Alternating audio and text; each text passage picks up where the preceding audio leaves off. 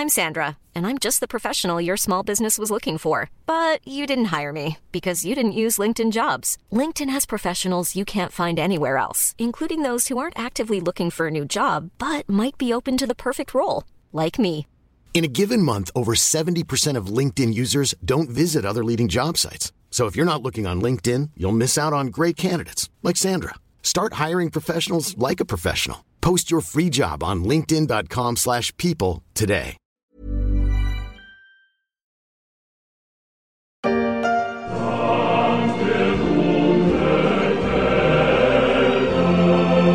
Fleuve, des châteaux à tourelles, la tombe d'un grand philosophe. On est en Prusse orientale, ou du moins, on était. Car connaissez-vous Königsberg? Non? C'est normal. La ville d'Emmanuel Kant a changé de nom dans l'histoire et dans la guerre surtout. Elle s'appelle maintenant Kaliningrad. Elle est russe et de nouveau au cœur d'une géopolitique explosive.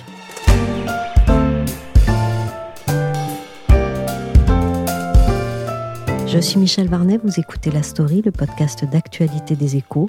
Et pour la série sur les enclaves à caractère hautement stratégique, on fait étape à Kaliningrad, qui hésite entre Est et Ouest, et qui n'a pas vraiment l'apparence de son nom.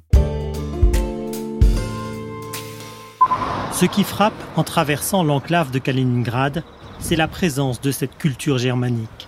Le territoire qui s'appelait la Prusse orientale a été donné à l'URSS de Staline en 1945.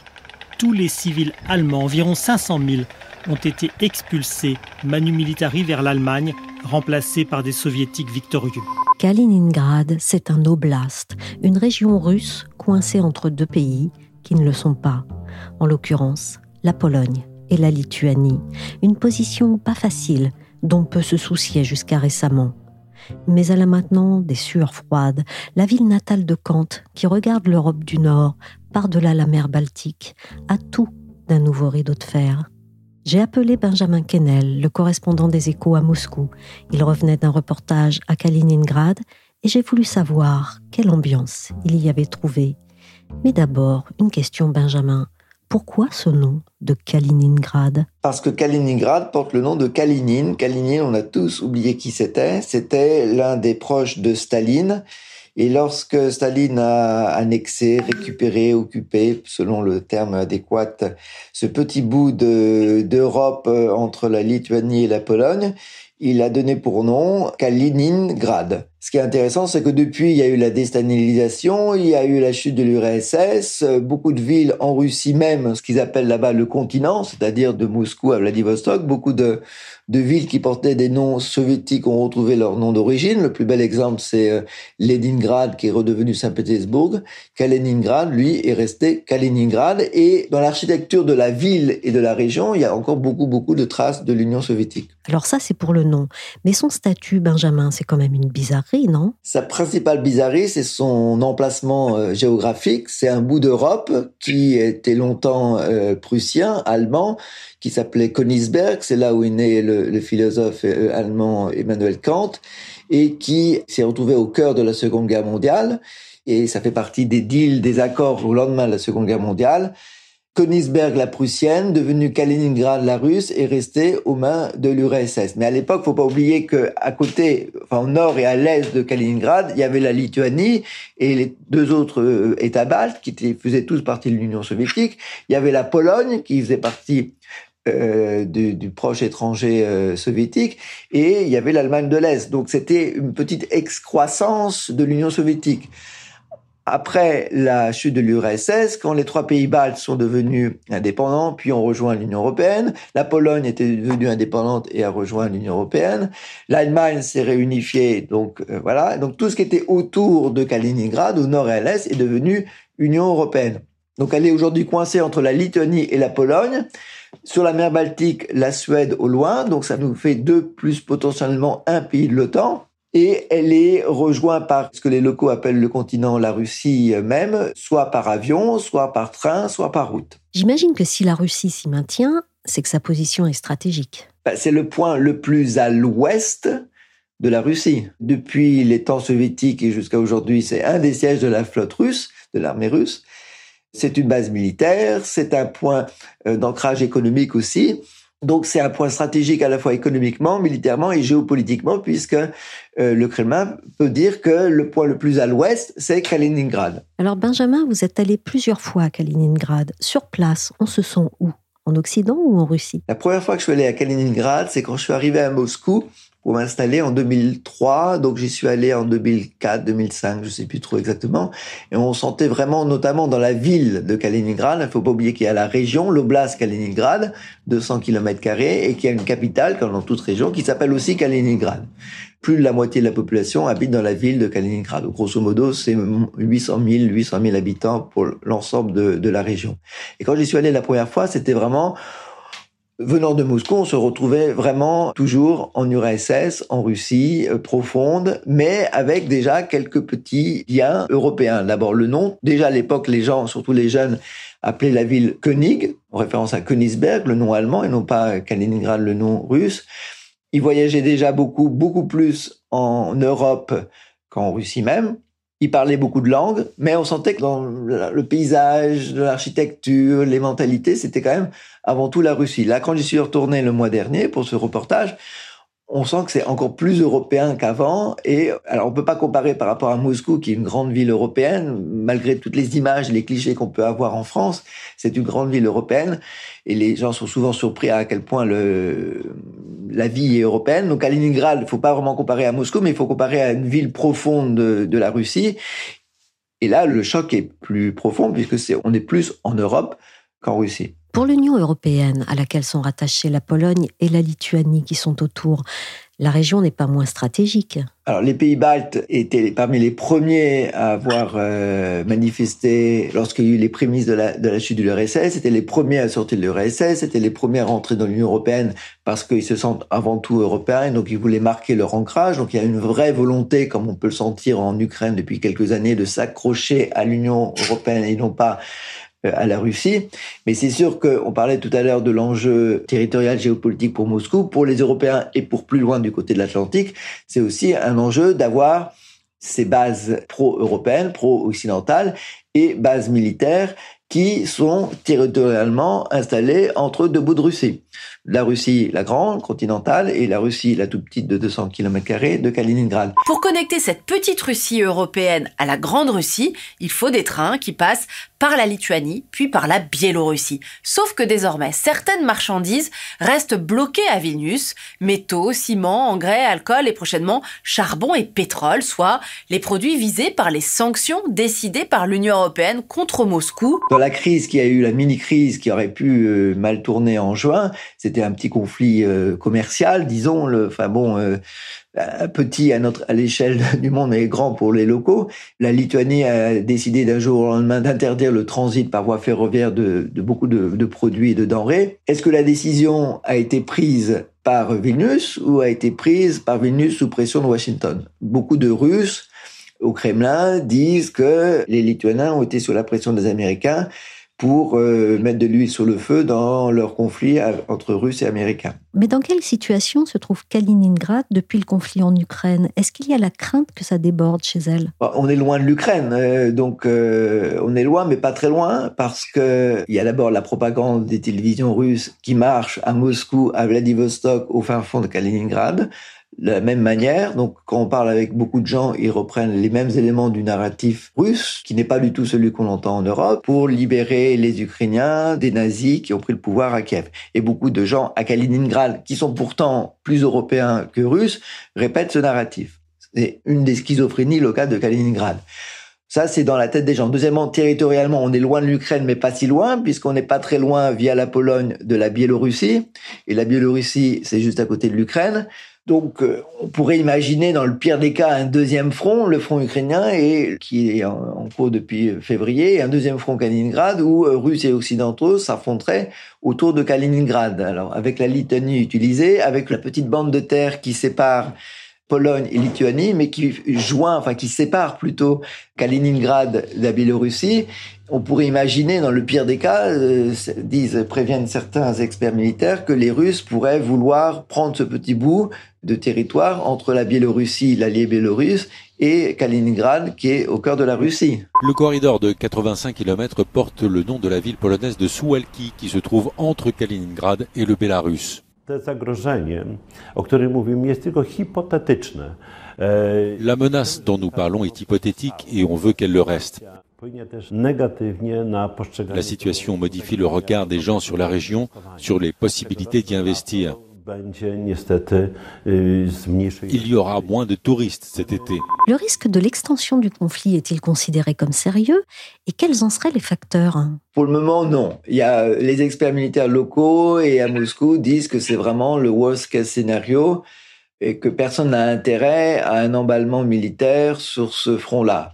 Mais en fin janvier, début février, qui aurait dit qu'on aurait une opération militaire en Ukraine euh, de l'ampleur qu'on l'a vu de ces quatre derniers mois Personne ne l'avait vraiment euh, envisagé sauf les services américains. Donc rien n'est exclu. Mais pour le moment, cela reste quand même le worst case scénario. Mais dans la population, comment c'est vécu ça? C'est difficile de dire ce que pensent tous les 800 000 habitants de Kaliningrad. Mais d'un côté, le narratif est le même à Kaliningrad qu'à Moscou, mais il y a, il me semble, plus de remise en question, surtout que la vie quotidienne fait que on se rend compte qu'on est proche de l'Europe et loin de la Russie. 80% des jeunes n'ont jamais mis un pied en Russie continentale, à Moscou, beau ailleurs, mais avaient l'habitude de passer un week-end en Pologne, aller voir les amis en Allemagne et faire des courses en Lituanie, ce qui n'est pas le cas de la grande, grande majorité évidemment des Russes du continent. Il y a des amitiés, des habitudes commerciales, des habitudes d'affaires. À la fin de mon article, je parle de cette famille qui est pourtant issue de militaires et donc qui sont droits dans les bottes du narratif euh, du Kremlin, mais qui à la fin de la conversation m'a dit ah oui maintenant il faut que je m'occupe de euh, faire venir d'Allemagne via la Pologne jusqu'à Kaliningrad des médicaments qu'on ne peut pas avoir de Russie continentale pour aider un petit garçon qui est atteint d'un cancer. Donc il y avait un peu un choc de deux réalités. Il y avait cette réalité, on soutient euh, la position du Kremlin en Ukraine, mais dans la vie de tous les jours, on est quand même habitué à travailler, à échanger, à vivre avec l'Europe. Donc il y a une, c'est une sorte de schizophrénie un peu euh, dans plein de petits éléments de la vie de tous les jours. On a confiance en notre président, notre patrie. On croit en notre modèle. Ici, on a beaucoup d'anciennes traditions. On rend hommage à nos courageux combattants. Si vous allez faire le tour de la ville, vous allez voir tous nos monuments aux morts, tant de lieux de commémoration. Et on n'ira nulle part ailleurs, on est ici chez nous. Même si avant c'était Königsberg. Nous, on aime Kaliningrad. Oui, tout ira bien, il faut y croire. Les habitants de Kaliningrad, par leur position géographique, n'ont-ils pas plus facilement accès à tous les canaux d'information pour se faire une opinion? C'est un paradoxe qu'on voit à Kaliningrad comme à Moscou. Les Russes ont accès via Internet, malgré toutes les restrictions, grâce au VPN, grâce à des tas de systèmes, aux médias occidentaux. Donc ils peuvent voir les deux. Mais comme à Moscou, dans la classe libérale, on arrive à ce phénomène très fréquent où les gens voient la version de Pervy Canal, qui est la, télévision euh, de la propagande du Kremlin, vont euh, sur le site de la BBC, voient CNN et peut-être les Échos ou d'autres médias euh, occidentaux européens, voient l'autre version et ils se disent on voit une autre version, on sait pas, on n'y comprend rien. Finalement, faisons confiance à notre chef. Lui au moins il doit avoir les bonnes informations et comme il n'y a pas vraiment de société civile et d'esprit critique, c'est là une des grandes victoires du Kremlin. C'est pas simplement au cours des 20 dernières années d'avoir fait disparaître l'opposition, c'est d'avoir rendu toute la majorité de la population apolitique et apathique à tout ce qui se passe autour. Les gens se disent finalement, même les libéraux ouverts qui ont des passeports internationaux, qui voyagent, qui parlent des langues, qui vont sur les sites d'information étrangers, se disent, comme il y a trop d'informations et qu'on n'y comprend rien, faisons confiance au chef, à Poutine, lui il sait, et donc, ils soutiennent implicitement, indirectement euh, l'opération spéciale. Et le dispositif militaire à Kaliningrad, est-ce qu'il a évolué depuis le conflit avec l'Ukraine Et est-ce que ça se voit? Bon, Alors, quand on se balade à Kaliningrad, surtout Kaliningrad-Ville, euh, c'est une belle ville, enfin, c'est une ville euh, agréable, avec différentes architectures, plein de cafés, plein de restaurants, plein de d'aires de jeu, les rives sont bien aménagées.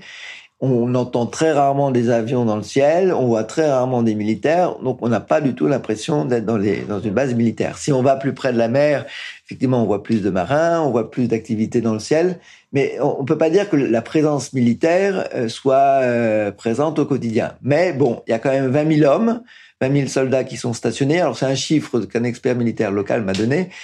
Euh, il n'y a évidemment pas de chiffre officiel. 20 000, ça semble beaucoup, mais apparemment c'est un cinquième de ce qu'il y avait à l'époque soviétique pendant la guerre froide, donc faut relativiser. C'est une des bases de la flotte euh, russe. C'est surtout l'endroit où des armements modernes, euh, des nouveaux missiles, la défense antiaérienne, les fameux S-400, euh, ont été posés. régulièrement à la télévision russe, depuis Moscou, ils disent que le top du top des nouveaux armements, surtout des missiles à vecteur nucléaire, sont installés sur place, qui peuvent atteindre Paris, Londres, Berlin en quelques poignées de secondes.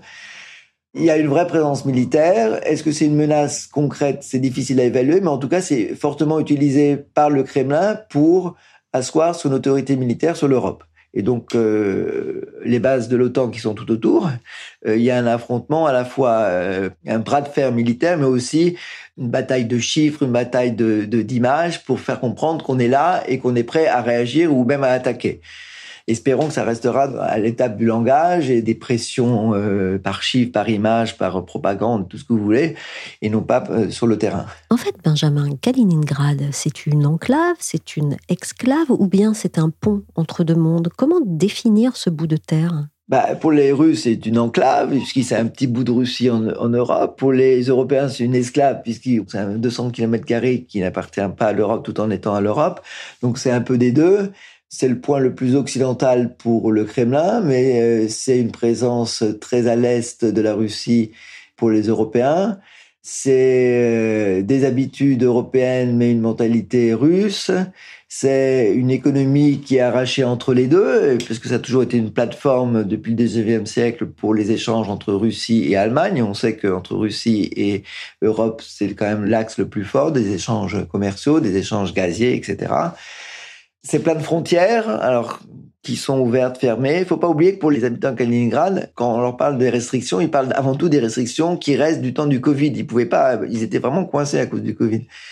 Et là, ça commençait à se détendre quand, pof, il y a eu l'opération militaire qui a refermé, non pas les frontières, puisque on peut voyager, euh, bon, là, donc depuis juin, il y a le, la fermeture des, du transit euh, ferroviaire entre la Russie continentale et Kaliningrad, mais bon, les, les trains de passagers continuent, par exemple, entre Moscou et Kaliningrad, Kaliningrad et Moscou. Mais par les airs, par exemple, avec depuis février et, les interdictions réciproques entre Europe et, et Russie de survol des avions des espaces aériens, on peut plus faire un Moscou-Kaliningrad en direct, qui est une ligne à vol d'oiseau. Si vous voyez la carte, c'est quand même pas très loin, c'est une grosse heure. Maintenant, les avions sont obligés de faire tout le tour euh, par euh, la mer Baltique. Donc, on, ça double le temps de, de vol à près de trois heures. Donc c'est un peu tout ça à Kaliningrad. C'est la culture. Euh, il y a Kant qui est là, qui est le héros des lieux, mais euh, la ville s'appelle Kaliningrad, euh, référence aux proches de Staline. Mais la grande université porte le nom de, de Kant. Quand il y a quelques années, les autorités locales ont demandé aux locaux quel nom nouveau vous voulez donner à l'aéroport de Kaliningrad, la majorité avait dit bon, on l'appellera aéroport Kant. Et bon, les autorités de Kremlin ont dit niet, niet, niet, pas Kant. Et c'est, je crois que c'est Tchaïkovski en fait il y a une chaîne de supermarchés qui s'appelle Kant. Enfin bon, voilà. Donc il y a cette référence, cette culture à Kant. Euh, les gens parlent et lisent en, anglais, en allemand, en polonais, mais on reste en Russie. Donc c'est très difficile de dire si c'est l'Europe, si c'est la Russie. C'est un mélange de tout et c'est un peu, comme on dit en russe, la cache. C'est un peu une, une bouillie dans la mentalité dans les réflexes de chacun. Merci à Benjamin Kennel, correspondant des Échos à Moscou. La story s'est terminée pour aujourd'hui. Cette émission a été réalisée par Willy Gann. La série sur les enclaves continue demain. On mettra le cap sur la légendaire et si britannique Gibraltar, point de jonction très embouteillé entre les eaux et les continents.